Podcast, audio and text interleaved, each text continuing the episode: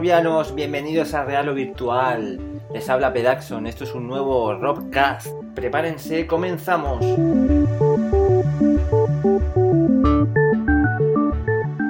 Hola Harold, semana cargada de noticias. Hola Pedazón, hola a todos, ¿qué tal? Pues sí, ya ha llegado el CES, ya ha llegado todas las novedades, ya ha presentado Oculus, Sony, bueno, nos ha defraudado un poco la verdad. Pero bueno, de todo esto vamos a hablar hoy, os vamos a contar como siempre las noticias más destacadas y luego entraremos en nuestra charla habitual. Efectivamente, intentaremos analizar un poco el nuevo sistema que utilizará Oculus, el Capture Motion, y otras novedades que se han ido presentando en el CES.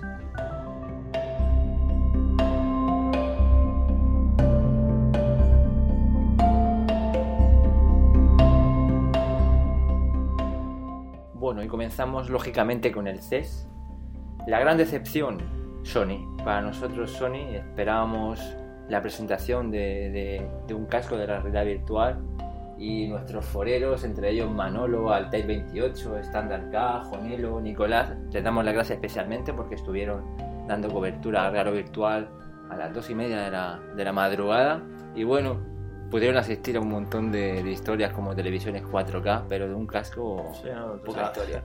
Se habló mucho de 4K en el móvil, en la cámara, pero lo que todos deseábamos no, no se mencionó nada. Lo único que, que ocurrió en un momento así de pasada fue que comentaron sobre el casco el Sony HMZ, uno de sus modelos que tienen ya a la venta, que va a tener una serie de mejoras como el tracking, Se han cogido cinta aislante y le han puesto el, le han puesto el tracking así por encima. sí, le han puesto el sensor, pero bueno, es que a fin de cuentas este casco no, no puede competir con Oculus, o sea, está enfocado a otro tipo de mercado, creo, además por el precio también. Sí, está enfocado a, a la- a ver películas. A ver películas, no a jugar. Sí, además quien lo ha podido probar ha comprobado que, que la latencia es bastante, deja bastante que desear. Y no solo eso, también el FOV, pues al ser tan bajo, pues no nos permite el nivel de inmersión ¿no? que, tenemos con Oculus. Yo creo que lo, lo que ocurre, y como comentan nuestros foreros, es que se están guardando unas en la manga. No, no quieren mostrar, ahora hay mucha más competencia, al igual que, que Oculus. Y, y ya presentarán algo, no creo que se queden con algo tan chapucero como colocar el sensor de, de movimiento. Tienen la PlayStation 4 recién, recién sacada, no, Sí, también se, se comenta que, que es posible que para el GDC, que será en marzo, quizás anuncie algo. Esos rumores que no se han llegado a confirmar, quizá todavía queden ahí hasta marzo. ¿Quién sabe? Otro nombre importante que aparece en el CES es Intel, que presenta un sistema bastante parecido al Kinect, se llama RealSense, y básicamente ha- hace lo mismo, detecta todos los movimientos, todos nuestros gestos, y además lo podemos utilizar como un escáner 3D más, más barato. Y otro fabricante que dice, para chulo yo, es Sharp, sorprende con una televisión de 8K, una resolución ahora bastante bestia, porque a nivel de contenidos hay, hay poca, poca historia, siempre podemos jugar a esa resolución, pero bueno, primer fabricante junto a Samsung, que también ha, presentado un modelo de esta enorme resolución. Sí, pero si todavía ni, ni siquiera se ha llegado a implantar, por lo menos aquí, ¿no? En España, el 4K, ya hablamos de 8K. Pero bueno, parece ya que también los móviles empiezan a, a meterse en el mundo de las 4K.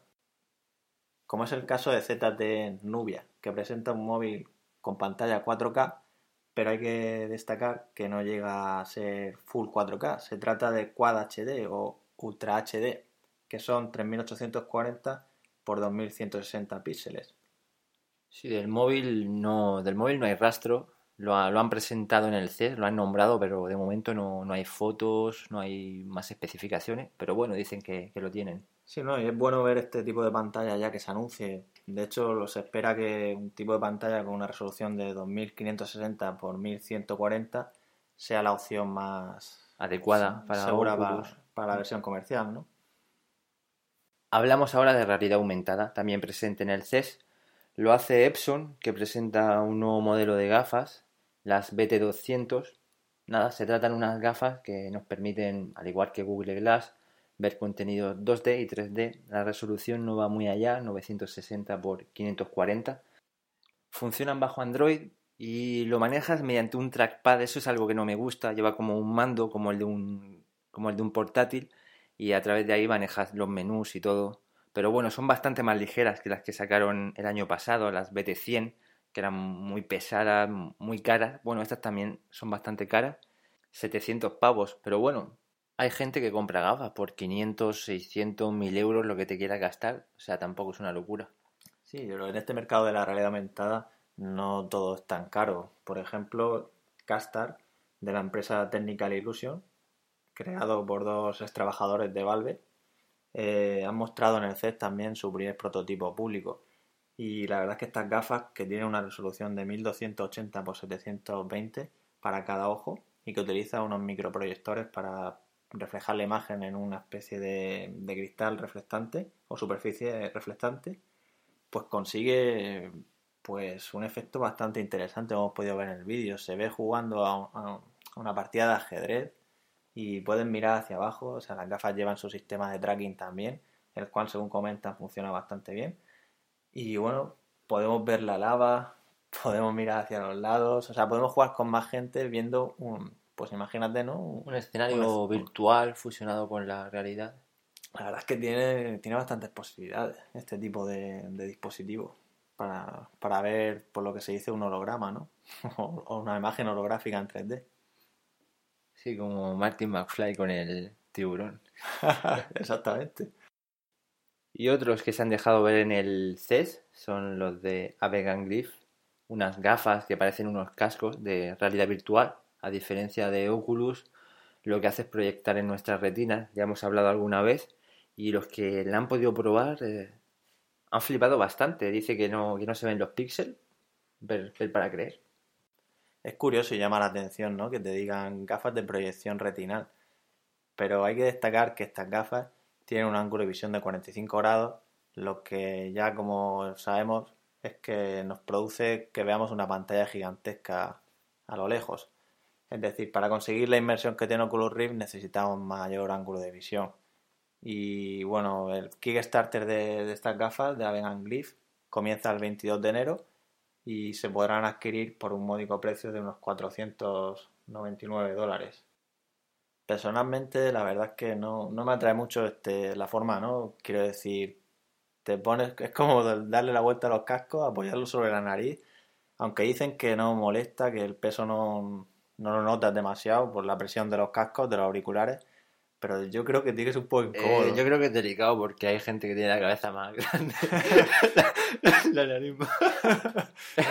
no, en serio, hay gente que tiene la nariz más larga. Yo creo que eso es como probarte unas gafas, o te va bien o no te va, pero, pero bueno, hay que probar. Sí, ¿no? Y como dispositivo, posibilidades, pues sí. Igual que te pones con el Durobeat Dive o Brace a ver una película en una pantalla gigantesca, solo que en el caso de Brace o Durobeat puedo mirar a la izquierda y ver las butacas pues en este caso tendremos la pantalla grande para disfrutar una película. Y según comentan, pues como has dicho, nos aprecian píxeles. Sí, sí, para cine tiene, tiene que morar.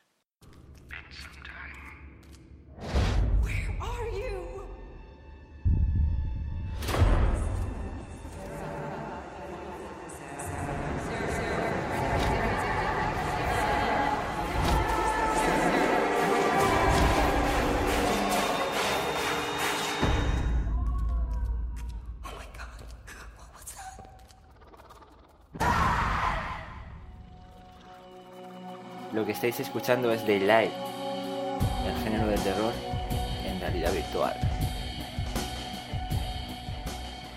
Juego basado en un Unreal Engine 4, se trata del primer juego con este motor con soporte nativo para Oculus Rift. El personaje se despierta, bueno, nos despertamos en un hospital abandonado y nuestra única fuente de luz es un móvil. ¿A qué te recuerda esto? Que nunca se gasta, a Outlast. Nos recuerda a Outlast, solo que en el otro caso es un manicomio y llevamos una cámara. Y bueno, esto también lo comenta DPR77 y estándar, que, es clavadito a Outlast. Pero yo creo que, este género tiene muchas posibilidades y lógicamente pues es, normal encontrar parecidos, ¿no?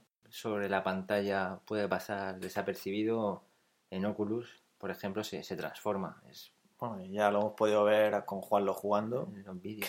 Que, los sustos ya, si ya te los pegas tú desde El susto este que se lleva con el tío que está en la silla de ruedas, casi golpea la cámara. Joder. Qué feo eres.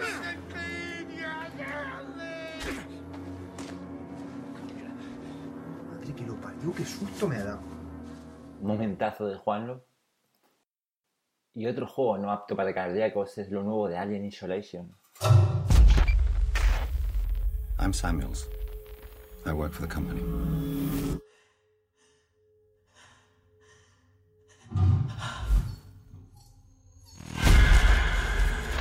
It's about your mother.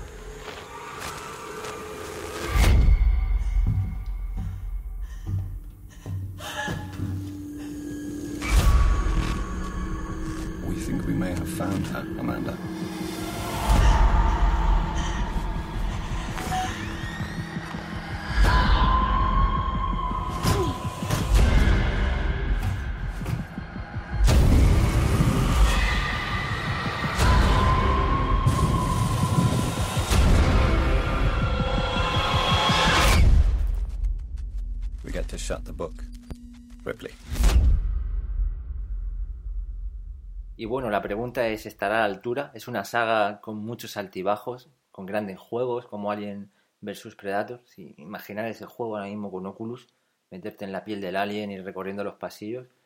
Y el último precedente, Alien Colonial Marines, que bueno, a pesar de unos vídeos alucinantes que vimos y que lo esperábamos, luego fue un poco pastel. Tuvo bastantes problemas, tardó tiempo en salir, se retrasó. Al final fue Gearbox quien lo consiguió sacar. Y bueno, a fin de cuentas, la verdad es que yo pude jugarlo en cooperativo con Juanlo y algún amigo más. Y el juego estaba bien. Es decir, en cooperativo te lo pasabas bien. La verdad es que cuando salió tenía las texturas muy malas. Luego se fue parcheando, se fue mejorando. Pero bueno, el juego era entretenido. Yo, eh, este, este a mí me pinta mejor. Si luego no la cagan, como pasó con el otro, este ya es un survival, no vas a tener apenas munición, solo hay un, un alien. Cada vez que lo, lo ves, los que lo han jugado en la, en el, no sé si en el CES lo, lo han podido probar y dicen que aguantaban 5 minutos y ya estaban muertos. Era muy difícil, además todo el mundo moría en la misma parte. Bueno, claro, no es lo mismo jugar a un juego frenético como puede ser otro que está más en más acción, ¿no? Oleadas de, de aliens. Claro, claro, era siempre todo el rato aliens. Pero lo importante es que este juego, lógicamente, no tenía soporte para Oculus Rift porque todavía ni, ni siquiera había salido el DK1. Y lo interesante aquí pues será meternos dentro del personaje y explorar el mundo de Alien. Y pasamos a algo más relajado. Uno de nuestros foreros, Chicotron, nos presenta un juego llamado Otherworld, al más puro estilo de, de Tron, algo retrofuturista. Y es un juego de prueba, de ir avanzando, es bastante curioso. Me recuerda un poco a, a Portal, con otro estilo, lógicamente. El juego está en campaña en Indiegogo y el objetivo son 1.650 dólares, una cifra bastante realista y que creo yo que con 58 días hasta el 8 de marzo tiene tiempo para conseguirlo. Así que mucha suerte, Chicotron.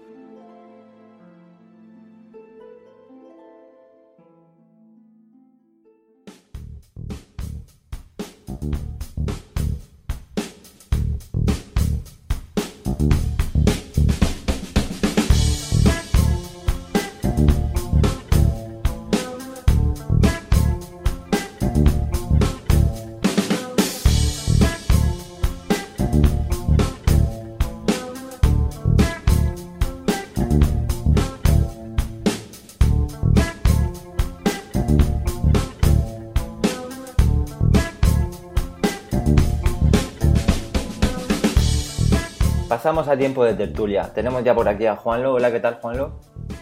Hola, ¿qué tal? Menuda semanita hemos tenido con el CES, ¿eh? Semana importante. Vamos a intentar abordar los dos temas principales que se han producido. El tema y decepción de, por parte de Sony, desde mi punto de vista. Y vamos a hablar del nuevo prototipo de, de Oculus Rift. Pues la verdad es que ha sido un poco de decepción, la verdad. Yo también pienso eso. Desde el punto de vista que esperábamos el anuncio de un casco de realidad virtual, al final nos hemos quedado con los cascos que Sony ya tenía, los HMZ, y con algún añadido. No sé qué opinas tú, Juanlo. Pues sí, a mí me ha chocado mucho, ¿no? Porque ya Sony llevaba un tiempo dejando caer pistas, ¿no? El famoso tweet hace un tiempo diciendo que, que en el CES iban a presentar algo que nos íbamos a quedar alucinados. No sé si se referían al, streaming de, de videojuegos en la, en la Play 3. Pero al final, pues simplemente se ha quedado en eso, en coger, añadirle un tracker al visor HMZ, que encima no es un visor de realidad virtual, es un visor para, pues un cine portátil, ¿no? Para, para ver películas de cine. El ángulo de visión es muy pequeño y no sirve para, para, jugar. Por lo que hemos visto también, hemos tenido algún comentario de, gente que lo, que lo ha probado, creo que han sido los de la web Rob2VR, y han dicho además que, el, que tiene bastante lag, que el tracking no es preciso, en fin, que no lo han probado y no, no les ha gustado mucho encima. Entonces, si la, la, experiencia de por sí con un ángulo de visión tan bajo es pobre, encima le metes un tracking malo, pues yo realmente no sé lo que, lo que pretende Sony con esto. A mí me da la sensación de que con tantos rumores, tantas patentes que están registrando, tanta, tanta historia, desde luego algo tienen en mente. Tienen que, tienen que intentar meterse de cabeza en la, en la realidad virtual porque estamos hablando de Sony. O sea, es que, es que tienen que hacerlo. Eh, para mí, una compañía como Sony, o sea, lo que ha presentado es, para mí, o una basura o, o lo que comentan nuestros foreros que se están guardando ahí unas en la manga, como he comentado en la noticia. Y hay mucha competencia. Oculus también se ha callado bastante, ha, ha mostrado mucho más que Sony, pero a mí, a mí me da un poco la sensación de que, de que lo que ha presentado Oculus es bastante mejor que lo que Sony tenía previsto y es probable que por eso hayan decidido, bueno, vamos a esperarnos, vamos a refinar un poco más nuestro producto y lo presentaremos más adelante en otra feria, porque si lo hubieran presentado ahora, pues las comparativas con el prototipo Crystal Cove de Oculus habrían sido inevitables y seguramente Sony habría salido muy mal parado. Sí, es que el problema es que, bueno, lo, que es el, el casco de, Sony que vaya a presentar, hay un poco el desarrollo, pertenece a la, división de videojuegos y yo creo que ahora mismo están tan centrados en, PlayStation 4 que de momento ha tenido un, buen arranque, tanto con desarrolladores y yo creo que le está viniendo ahora mismo un poco grande a la velocidad que, va Oculus y es una compañía muy grande, tienen, tienen recursos, pero me da la sensación que están ahí con PlayStation 4. Sí, es posible, pero yo creo que, que como habéis dicho, yo creo que se lo, se lo están guardando y no creo que estos rumores queden en nada. Yo pienso que, como se comentaba también, quizá para marzo, para el GDC, pues quizá ya se atrevan a sacar algo, ¿no? Porque, vamos, todo eso del Drive Club, el juego este de coches, ese tipo de juegos yo creo que la PlayStation 4 sí que puede ofrecer realidad virtual. Vamos, no creo que la consola esté tan limitada como para dejar pasar esta oportunidad, esta generación, ¿no? Yo espero que sí. Espero que Sony al final se, se dedique a, a entrar, que entre a saco en la realidad virtual y bueno, dentro de las limitaciones de la PlayStation 4, pues siempre se pueden conseguir, se pueden conseguir experiencias interesantes. No vas a poder ejecutar todos los juegos de PlayStation 4 en realidad virtual, eso es evidente, pero sí que pueden crear algunas experiencias interesantes, sobre todo en plan cabina, en plan simulación, como por ejemplo en Drive Club. Ya vimos en las imágenes, pusimos una captura de pantalla del juego en la cual se veía que la, la cabina del coche del interior ocupaba gran parte de la imagen, lo cual pues puede ayudar también a, digamos, a reducir polígonos de cara a la carga de, de, la GPU de la consola. Y sí que se puede, se puede conseguir algo. Y, yo de verdad espero que, espero que Sony entre. Quizá ta también una de las posibilidades que es raro, ¿no? Si están anunciando esto de los HMZ, yo creo que sería, bueno, si fuera más barato el producto, ¿no? Porque si vale lo que vale comprarse tres veces la consola, no tiene sentido, ¿no? Pero me refiero la posibilidad, ¿no? De estar en tu salón y poder jugar a tu juego en una pantalla gigante, ¿no? Que es lo que ofrece el HMZ si fuera más barato y asequible, yo creo que podría tener tirada, aunque no juegues en realidad virtual. Pero es que el tema de la tirada intentamos ser más o menos objetivos y de valorar, a, o sea, admirar a Sony como una buena compañía que ha hecho grandes consolas como PlayStation 2, pero ahora mismo que, que su opción, por ejemplo, para ver cine, te tengas que gastar esa brutalidad de dinero en, en ese casco, y luego hay gente aquí que, yo qué sé, es que hasta nuestros foreros, a, a Treyu o, o cualquiera te hace una carcasa que metes un móvil y tienes me mejor calidad. Buah, es que yo, es flipante. Ya, pues sí, ya. y en, en, enseguida lo veremos además porque estamos preparando un, un artículo con un prototipo de, de, Brace y bueno, ya os comentaré mis impresiones, pero yo ya os digo que un visor de películas por 1.200 o 1.300 euros no tiene, o sea, futuro cero. Nada, nada que envidiar a una carcasa. A mí me parece, vamos, increíble. Y pasamos al gran protagonista del CES, que se ha llevado un par de premios, Oculus Crystal Cove, con nueva tecnología Capture Motion para reconocimiento, para posicionamiento absoluto. ¿Y qué opináis de, de este invento? Pues Crystal Cove sin duda ha sido la estrella del, del CES, se ha llevado los premios a mejor, mejor hardware y para mí supone pues la confirmación de lo que veíamos, lo que veníamos diciendo ya de hace bastante tiempo, ¿no? Que, que Oculus VR está trabajando sin descanso, probando nuevas tecnologías y han conseguido con Crystal Cove han conseguido dos cosas muy importantes. La primera, eliminar el motion blur que se produce cuando movemos la cabeza hacia los lados, sobre todo con, con brusquedad, gracias a una tecnología que consiste en en apagar y encender los píxeles de la pantalla en el momento, en el momento adecuado. Le llaman PDV, baja PDV, que es baja persistencia de visión, que ya lo, lo explicó Michael Abras de Valve hace, hace un tiempo. Y, la gente que lo ha estado probando, me quedo mucho con la opinión de, de Simatic Bruce, que es un, un, youtuber, que no es un youtuber en realidad, pero hizo vídeos de YouTube sobre el Oculus Rift, fue de los primeros y es una persona que, de cuya opinión me fío al 100%. Lo ha estado probando, además en la demo que le han hecho eh, se, lo han, se lo han activado y se lo han desactivado para que pueda apreciar la diferencia y bueno, comenta que es, que es increíble, ¿no? O sea, el, el, cuando está el, el, bajo PDV activado, mira la, gira con la cabeza alrededor, con brusquedad, con rapidez y no percibe la más mínima señal de, de blur. En cambio, cuando, se lo, cuando lo desactivan, cuando se quedan en, en modo normal, digamos, la pantalla es una pantalla OLED, pero funciona en modo normal, pues se nota. O sea, no es como el DK1, pero sí que se nota cuando tienes un texto, los bordes de los polígonos se emborronan y bueno, para, para él esta es la innovación más, más importante del, del Oculus Rift, lo que más le ha impresionado.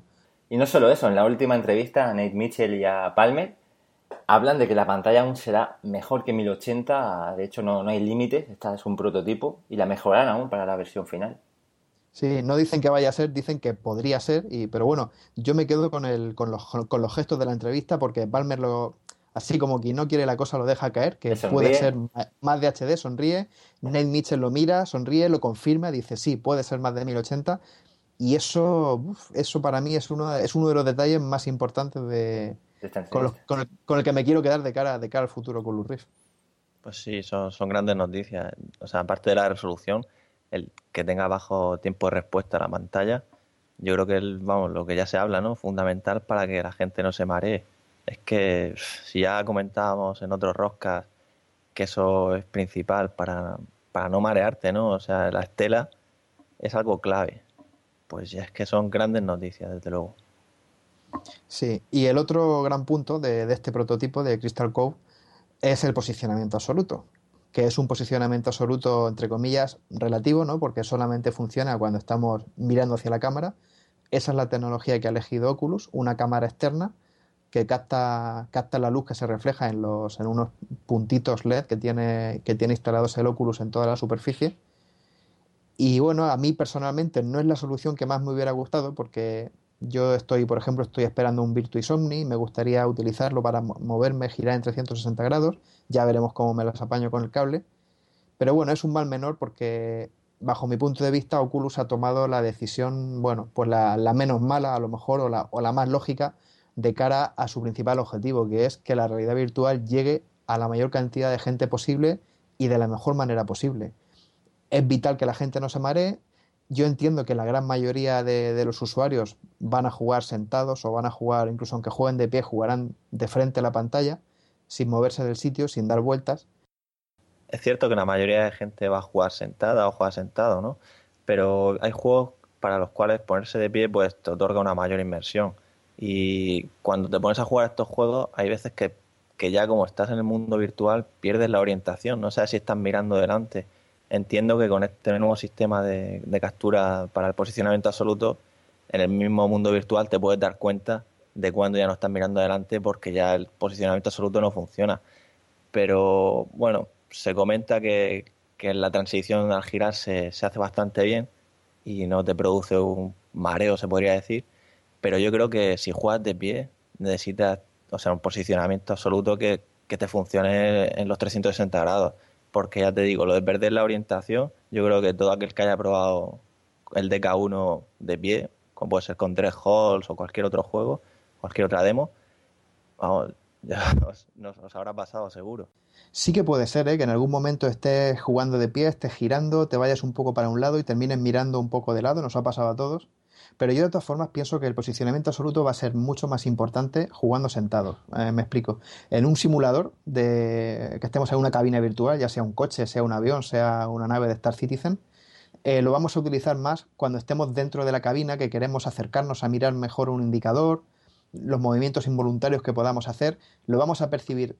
Es mucho más fácil percibirlo teniendo la referencia de la cabina a nuestro alrededor que, por ejemplo, en un juego tipo Half-Life que estemos paseando por un pasillo, por un escenario abierto.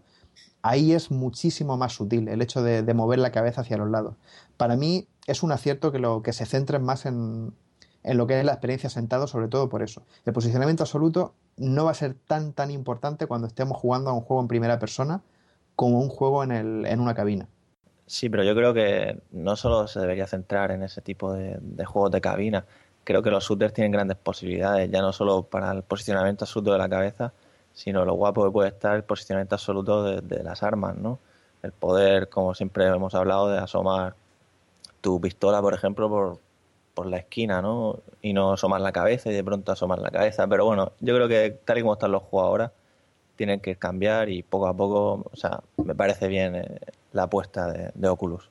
Sí, lo que comentas me parece, me parece interesante, ¿no? Porque yo ya he probado con el, con el Razer Hydra, eh, la, la, versión de Half-Life 2 especial, la Half-Life 2 VR, que utiliza los dos mandos del Hydra para, para, ver las dos manos virtuales de, Gordon Freeman, ¿no? Se puede ver el arma y, demás.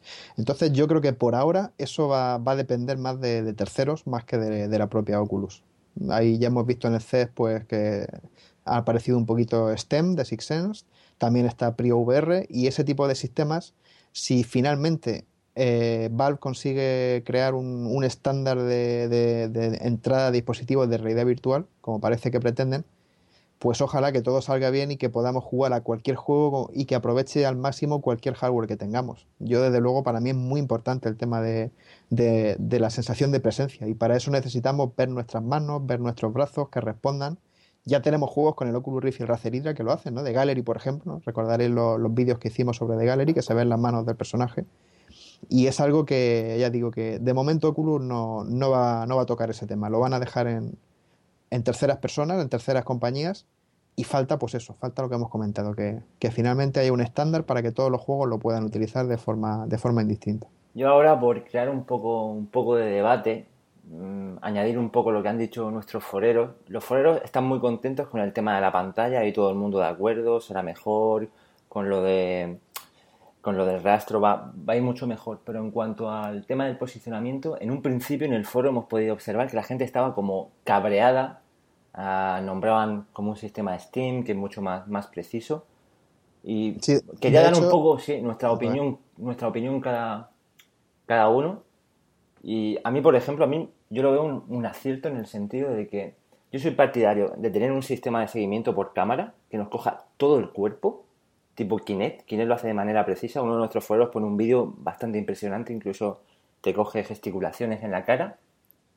Y luego aparte, si tenemos un arma en un shooter, está bien de llevar un, mando en la mano que nos va a la sensación efectivamente de tener un arma o, bueno, de hecho ya, ya las hay, que las hagan con, la forma de, una ametralladora. Eso está perfecto para la inmersión. No todo, no todo tiene que ser virtual. Pero yo el seguimiento lo, o sea, lo, veo, lo veo perfecto de, esa manera. Cuantas menos cosas te, pongas en el cuerpo, yo soy de la opinión, si se puede hacer virtual, mejor que, de manera física. Sí, yo estoy de acuerdo que cuantas menos cosas llevemos encima, mejor. Pero yo lo he comentado ya más de una vez en el foro que a mí Kinect no me parece, no me parece válido, sencillamente porque si te giras, te pones de lado, pues de entrada ya uno de los brazos se pierde, la cámara ya no lo ve. No, pero ¿tú, has visto el último vídeo? No, no. O sea, hablamos de Kinect 2 Ahí se pone helado, pega saltos. Sí, eh. pero, o sea, aunque sea Kinect 2, si es una cámara que tienes delante de ti y tú te giras 90 grados respecto a esa cámara, pues ya la mitad de tu cuerpo ya no la está viendo. Pero es que yo, creo que el software va, más avanzado, tiene perfectamente en, en, calcula tus articulaciones, hace una predicción de movimientos. Tú puedes ver cómo el tío se pone helado porque te va a predecir movimientos que son posibles o imposibles. Y vas a ver que si tú estás, los, o sea, te va a predecir que el brazo va a estar detrás, te va a hacer unos cálculos. sí, pero tiene, el esqueleto. A, lo que yo me refiero es, aunque tenga el esqueleto, tú imagínate que estás, te pones eh, girado 90 grados respecto a Kinect. Y entonces tú tienes el brazo pegado al cuerpo y, lo, y lo, levantas. Eso mm. Kinect no lo ve, la cámara no lo ve. Si tú levantas el brazo o lo bajas, si lo tienes en una posición fija no hay problema, pero en cuanto lo levantes, tú imagínate la, la escena, estás, estás girado respecto a Kinect, el brazo lo tienes pegado al cuerpo y empiezas a levantarlo, para disparar a un enemigo que viene. Y giras la cabeza, tú al enemigo lo, En- lo estás viendo. Pero Kinect no. Kinect no ve que tú estás levantando el brazo. Con lo Pero cual, en el, momen- en el momento que en el momento que tú asomes tu arma, tu arma tiene que asomar respecto a tu cuerpo, si no jamás le vas a Eh, disparar. No, no tiene por qué asomar. O sea, tú, si tú estás de lado, Tú estás, de, levantas- sí, tú estás de lado le- le- perpendicular a la cámara. pero e- el, el arma no la levantas hacia adelante, sino Sí, que la levantas levantando el brazo. Por encima de tu cabeza, luego, ¿no? No, no, ¿Por no. dónde quieres disparar? ¿Por dónde quieres dispararle? Joder, Ah, pues vale, disparas hacia lado, ¿no? atrás, hacia atrás, te- vale. Eh, Claro, Disparas hacia tu hacia lado. atrás. O sea, le- levantas el brazo de lado, no hacia Sí, sí, adelante. hacia atrás, lo- vale. El brazo lo tienes pegado al cuerpo y lo vas, lo vas levantando poco a poco hacia arriba. Mm. En ese caso, Kinect no ve ni el arma ni el brazo, con lo cual tú podrías estar con el brazo de lado, Sí. mirando hacia el arma y no verías tu mano, porque la cámara no vale. Por eso yo no me canso de insistir, Kinect no vale para esto. Hay, hay posturas que simplemente no las verías, se las tragaría. Necesitas un sistema que no dependa de, Dos de cámaras. ninguna, de, de ninguna. Dos cámaras, por ejemplo, Mm. dos cámaras, sí, simplemente teniendo dos se resolvería el problema. Pero yo para eso digo, es mucho más engorroso tener que instalar dos cámaras que tener algún sistema que mediante algún tipo de tecnología magnética o, o inercial sea capaz de Claro, detectar el, movi- el movimiento exacto Pero yo, bueno, yo insisto otra vez en Kinect. Yo, la, o sea, lo que, yo, lo que yo hablo es de la combinación. Un sistema que tiene más o menos en cuenta el cuerpo, vale, ciertos movimientos pueden quedar en, en ángulo muerto, pero yo digo de jugar con un sistema como Steam, que vas a tener una, una arma en tu mano con, posiciona- con posicionamiento absoluto. Entonces, entre los dos, entre los dos yo creo que te va a calcular la- tu posición de respecto a tu cuerpo, Sí, a si, tu si, si co- si combinas Kinect con algo más que le, que le pueda, que le pueda ayudar, en ese caso sí, pero una Sí. tecnología óptica por sí sola Sí, mm, por se, sí queda, se queda corta. Mm. Por muy avanzada que sea, incluso aunque, Claro. au- aunque sean dos- dos cámaras que sea capaz de percibirlo en 3D, Mm. pero tendrían que ser dos cámaras que, que estén en, en dos sitios distintos para poder captar todas la- las posibilidades. Sí, yo me refería a eso, a la, a la combinación de los dos sistemas. Ya Sí, tienes sí. un montón de Combina- parámetros de referencia y el software. Combinándolo, combinándolo no habría problema, combinándolo sí que podría, podría sacarlo todo. Yo, yo estoy de acuerdo con, con lo que dice Alejandro, de, de combinar la cámara con, con el sensor, pero soy más partidario de los sensores. Pienso que la, la precisión va a ser, bueno, como ya decís, va a ser mucho mayor que la cámara de cara a los ángulos muertos. Sí, una cámara al fin y al cabo siempre depende de que tenga de que tenga visión libre. En cualquier momento, yo que sé, pasa algo, algo se cruza adelante y deja de, Claro, deja de funcionar. De- Depende también, por ejemplo, de las condiciones de luz, aunque también tiene su sensor de infrarrojos y pueden ver en condiciones de oscuridad más o menos bien, pero yo creo que un sistema tipo magnético, tipo sen- sensorial, como el caso de, de PriVR, que se basa en el, en el movimiento con acelerómetros y demás, pues puede, puede ser, siempre va a ser mucho más preciso que algo que se base en, la- en el vídeo. Yo lo, que no me, lo, yo lo que no me veo es, espérate que estoy jugando y te voy, a, te voy a dejar una partida, quítate la muñequera, quítate la rodillera, quítate... Buah, qué, qué rollazo en vez de entrar y jugar. Yo eso es lo que, que no le veo... No le veo salida a eso. Sí, pero piensa que también es lo que hablábamos otras veces, ¿no? Le tienes que dejar el casco de realidad virtual, tienes que ajustarlo a sus características, aunque bueno, esto ya es, todavía no sabemos ni cómo será posible ajustar. El producto final, si, Claro. si, si ya partes que tienes que ajustar muchas cosas, te digo que ya no va a ser el producto final. Bueno, esto, claro, está- no se ha confirmado nada de cómo se ajustará la distancia interpupilar, se habla de las lentes que serán mejores, que ofrecerán, o sea, que si tú te pones el casco, lo normal es que lo veas también bien, que ya no sea Sí, tan- tanto en la- problema, ¿no? En la última entrevista de, Palmer y Nate comentaban eso, ¿no? que aún no tenían claro cómo, cómo iban a resolver el tema del ajuste físico de la distancia interpupilar, pero también insistían en que no iba a ser un, un tema crítico, como sí que lo es en el, en el DK1, en el que si no miras por el centro exacto de la lente, ya no la imagen la, la- la ves un poco más distorsionada. En este caso, pues las lentes son más anchas, también la, la distancia del, la distancia del centro de la lente al- a la periferia es, mayor y, el rango de tolerancia desde ese centro es un poco, un poco mayor también y ya no va a ser tan importante, pero aún así pues yo supongo que sí que habrá que, igual que ahora mismo la herramienta de configuración de Oculus actual del DK1 permite guardar distintos perfiles con la distinta distancia interpupilar. Son ajustes que siempre tendrás que hacer si le pasas tu Oculus Rift a, otra persona. Bueno, y hemos hablado ya algunas pinceladas del tema de, de los andadores. Eh, ha generado mucho debate en nuestro foro. Hay nuevos vídeos con Battlefield 4, con Call of Duty Ghost. ¿Qué opináis del tema de los andadores? Pues en este aspecto mm, me gustaría comentar sobre Battlefield primero, que es el primer vídeo que vi, y como también llevo bastante tiempo jugando a est- a esta saga, ¿no?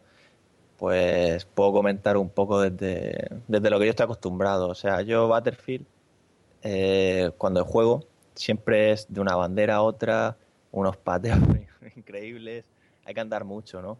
Normalmente los vehículos, cuando el mapa es muy grande, te sueles quedar tirado, no tienes vehículo. Es verdad que ahora existe lo que es el comandante, te tira un coche, pero bueno, a lo que voy es que yo cuando vi el vídeo, vi que corría bastante. Y, vamos, de la experiencia personal, pienso que un andador, tal y como está hecho Battlefield ahora mismo, no, no le veo no le veo cabida. Lo probaría por el hecho de decir, oh, qué guapo, ¿no?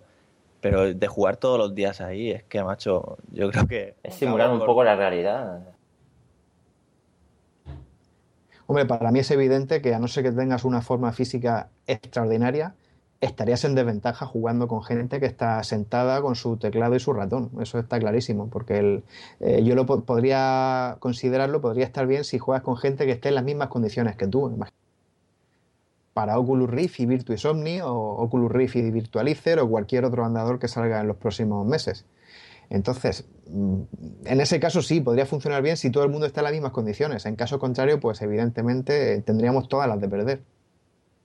Pero yo creo que a lo que trato de decir es que el juego tal y como está pensado, está pensado, es eso, que juegas con un teclado. No, lógicamente, cuando se creó el juego no pensaban en que se fueran a usar andadores. Entonces a lo que voy es que, por ejemplo, si habéis jugado a Paintball o Airsoft o, algún... O sea, quiero decir que juegas con réplicas de armas y... O sea, en la vida real, ¿no? No hablamos de juegos. Sí. Y vas disparando a la gente ahí. Normalmente, ya depende de cada uno, ¿no? Pero suele ser algo más pasivo o algo más que vas, te vas más por la esquina, miras, vas con tus compañeros, vas avanzando poco a poco. No es algo tan frenético como es Battlefield, como es Call of Duty. Entonces a lo que voy es que creo que, los juegos tienen que cambiar, tienen que evolucionar también para adaptarse a los andadores. Totalmente de acuerdo. O sea, hacen falta juegos nuevos, experiencias diseñadas específicamente para funcionar de este modo. O sea, no, no puedes coger un juego que esté hecho para ir corriendo a saco con el pad o con el teclado y el ratón y subirte en un andador, echar a correr y esperar tener, poder ser competitivo. O sea, hacen falta experiencias nuevas, estilos de juego más pausados, más a lo mejor como la saga Arma, que en este caso sí que es más, no vas tan a saco como en, como en Battlefield, como en Call of Duty, pero es eso, que son, son cosas distintas.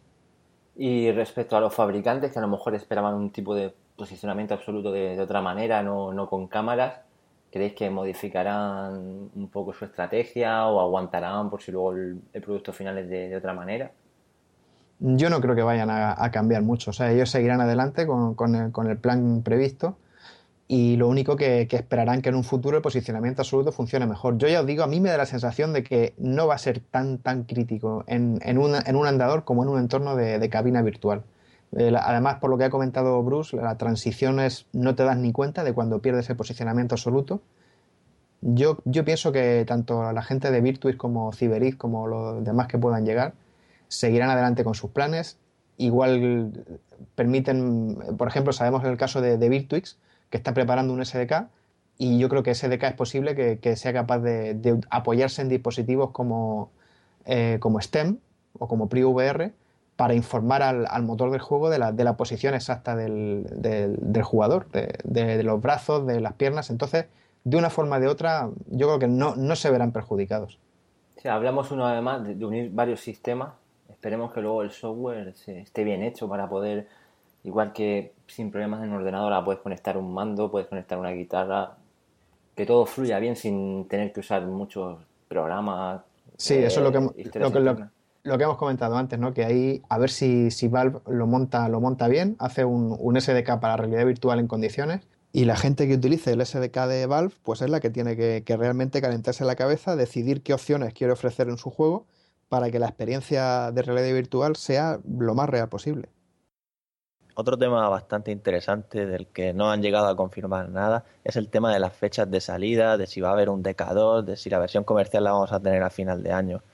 Yo creo que, bueno, lo que se comenta y han dejado entrever es que sí que va a haber DK2. No sabemos qué características tendrá, solo podemos intuir un poco, pero de la versión comercial seguimos sin saber nada. Lo único que puedo apuntar yo es que el DK2, por lo que han dejado caer en esta última entrevista, va a ser a nivel de prestaciones idéntico a la versión comercial. me imagino que cambiará a lo mejor un poco el aspecto físico, no, estará, no será tan, tan delgado, tan, no será un producto comercial, al fin y al cabo, sino simplemente es para que los desarrolladores tengan ocasión de, probar bien sus, sus, demos, sus juegos, sobre todo pienso yo de cara a lo que es la pantalla final del Oculus Rift. Ahora mismo, cualquier desarrollador que esté haciendo un juego en el DK1 no puede saber cómo van a quedar los textos por pantalla, porque se ven, con el DK1 se ven mal, se ven borrosos, la resolución es muy baja. Necesitan tener ya la experiencia de lo que es la pantalla del dispositivo final. Entonces, yo entiendo, si tuviera que, apostar, diría que el DK2 saldrá a lo mejor poco después del verano, agosto, septiembre, y la versión comercial, yo creo que lo más lógico es que esté pues no sé, tres, cuatro meses como mucho después, de, después del segundo dispositivo. Campaña de Navidad, tal vez. Sí, yo creo que es lo ideal. O sea, Oculus pretenderá que, que la campaña de, Navidad del año que viene, de este año, 2014, creo que es el momento ideal para que, para que lo lancen. Nos lo pedimos para Reyes. Yo me, yo me lo pido para, para, para, el día antes que salga, vamos, para cuando esté. Estoy ya con, con unas ganas tremendas. Más de uno está ahí. Yo también tengo, o sea, tengo las la ganas, la ilusión, ¿no? De que, de que aparezca también, como decía, a final de año, pero la verdad es que creo que, que hasta 2015 no. Lo que es la versión comercial, yo creo que lo veo más para el primer cuarto de 2015. Ojalá te equivoques. Ojalá Sea, sea, más bien último cuarto de, 2014. Pero, pero más que nada porque todavía está la cosa ahí muy... Sí, también otra cosa que se habló es que si John Karma va también a, a como desarrollar, va a ayudar a desarrollar juegos, pero no sé, veo que está todavía un poco verde el tema de las experiencias, ¿no? Sí, es que el tema de los juegos, en, la, en, esta misma entrevista, por ejemplo, Palmer también lo comenta, que, que ellos no quieren decir públicamente con quién están trabajando, que en todo caso serían los desarrolladores de juegos, si les apetece decir, nosotros estamos haciendo un juego para, para Oculus Rift, por ahora creo recordar que IGN comentó que, el, que estaba confirmado que el, el EVE, el EVE Valkyrie iba a ser un juego que saldría en el momento del lanzamiento, y aparte de eso poco más se sabe. Yo ya también comenté por el foro que a mí si alguien me pregunta, yo apuesto firmemente a que cuando llegue la versión comercial del Oculus Rift habrá algún título muy, muy importante de, de Valve disponible y, preparado al 100% para realidad virtual. No sé, Half-Life 3. Llamémosle Half-Life 3, llamémosle Left 4 Dead 3. Yo a mí, yo apostaría más por Half-Life. ¿eh? La verdad es que creo que, que el momento de salir de Half-Life 3 es este, es con, con, la versión comercial de Oculus Rift. Y viendo, viendo lo, que está haciendo Valve, que eso la verdad es que es digno de elogio porque qué pocas compañías se atreverían a coger un título suyo de hace 10 años, como es el caso de Half-Life 2, y adaptarlo para, un dispositivo que acaba de salir de realidad virtual, que ahora mismo solamente está para disponible en teoría para desarrolladores. O sea, lo que han hecho con Half-Life 2 me parece que es para quitarse el sombrero.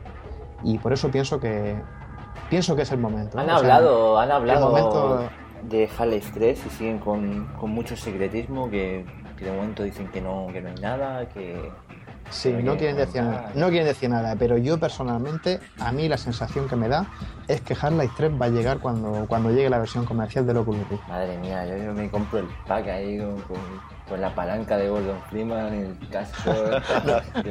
no, descartéis que salga un, pack con una, una Steam Box, una, Steam Box de estas, una, Steam Machine, con Half-Life 2 y con un Oculus. O sea, sería... Igual si vale 3.000 euros me lo compro. ¿eh? No sería descaballado. Y la, y la palanca de Gordon Freeman de regalo, firmada por, por, Game Newell. Con reconocimiento absoluto en la palanca. con reconocimiento de la palanca, imaginaos que se vea la palanca. Qué grande.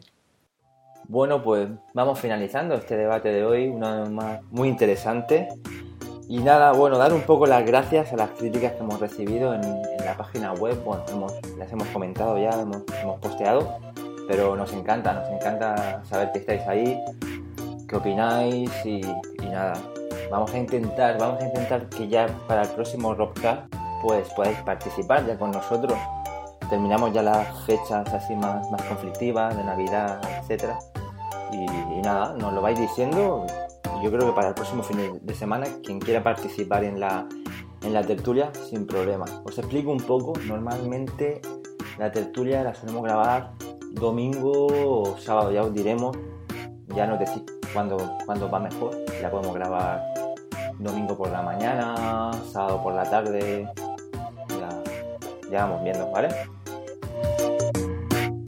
Pues por mi parte también un placer, como siempre, me ha parecido muy interesante comentar todas las novedades del CES y todo el tema de la realidad virtual y agradecer también las críticas y bueno, y muchas gracias por escucharnos. Yo por mi parte también agradecer a todos porque esta semana ha sido de verdad de locura y estoy muy muy contento con la, increíble participación que hemos tenido en los foros y en la web. O sea, os habéis volcado totalmente. Las conferencias de Sony, por ejemplo, han sido un éxito de, de comentarios, las habéis seguido ahí al minuto a cualquier hora del día y bueno, incluso un día casi casi nos colasáis el, el servidor. Decía que pedís perdón. si, habéis notado que cosas raras de la web con que os, hayáis podido encontrar con algún error o con que iba muy lento, pero realmente, o sea, el tráfico que hemos tenido esta semana ha sido tremendo y bueno, nosotros estamos encantados de que, de que estéis tan participativos y realmente estamos muy muy orgullosos de la, de la comunidad de Real Virtual. Pues esto ha sido todo y nos vemos en el próximo Rockcast. La semana que viene. Un placer, nos vemos. Chao.